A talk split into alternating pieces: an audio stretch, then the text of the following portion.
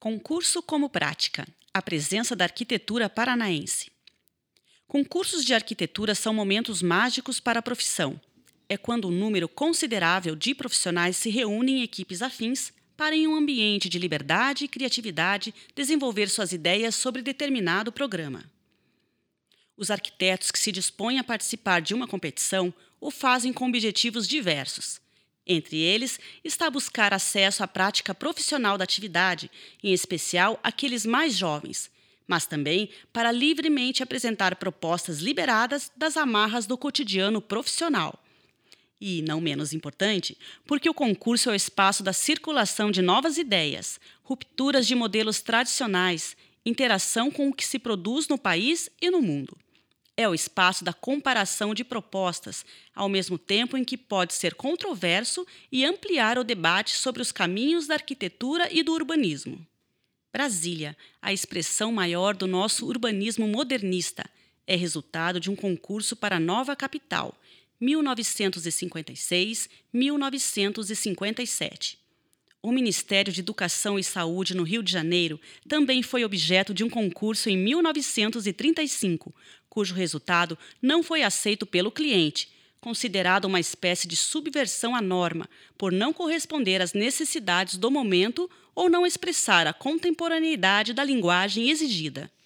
As gerações de arquitetos que têm se destacado no cenário nacional sempre estiveram presentes nessas competições. E os arquitetos paranaenses, aqui nascidos ou por adoção, não fugiram à regra.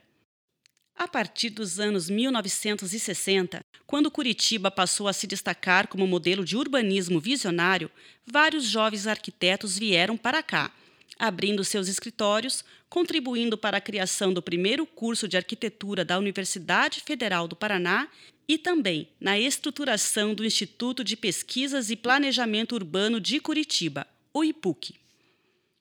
Um aspecto fundamental é que esses laboratórios criativos foram responsáveis pela formação de dezenas de jovens profissionais que, seguindo seus caminhos e aprendizados, também passaram a participar de competições nacionais e internacionais. Temos dois importantes momentos destacados nesta exposição. O primeiro refere-se ao fim da década de 1960 quando a participação ativa em competições nacionais resultou na conquista do primeiro prêmio no concurso para a sede da Petrobras no Rio de Janeiro, em 1967. De autoria de Roberto Luiz Gandolfi, José Sanchotene, Abrão Anis Assad, José Maria Gandolfi, Luiz Forte Neto e Vicente de Castro.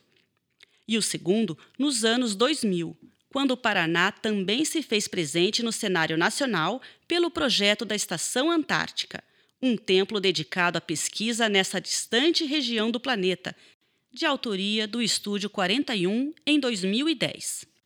A presença dos arquitetos paranaenses no cenário nacional pode ser atribuída a um conjunto de fatores particulares que vão desde formação profissional, incentivo ao trabalho em equipe, entendimento da prática como experiência essencial da construção profissional e, principalmente, o caminhar coletivo, o convívio que tem início nos ateliês das escolas, onde é permitida a livre troca de experiências. Concurso como prática, a presença da arquitetura paranaense narra esse longo trajeto de criatividade de gerações de arquitetos que contribuíram e vêm contribuindo na construção das nossas cidades em forma de edifícios implantados em vários estados brasileiros ou de projetos que nunca saíram do papel. Um percurso guiado por modelos, desenhos, fotografias e infográficos que ilustram décadas de boa arquitetura e urbanismo, produzida por profissionais paranaenses. A exposição sintetiza os resultados alcançados por equipes paranaenses nos principais concursos profissionais, nacionais e internacionais de projetos de arquitetura e urbanismo nas mais diversas escalas, desde a segunda metade do século XX até as primeiras décadas do século XXI. Um caminho a ser percorrido que ilustra a produção de períodos distantes, à primeira vista, porém conectados por um fio condutor.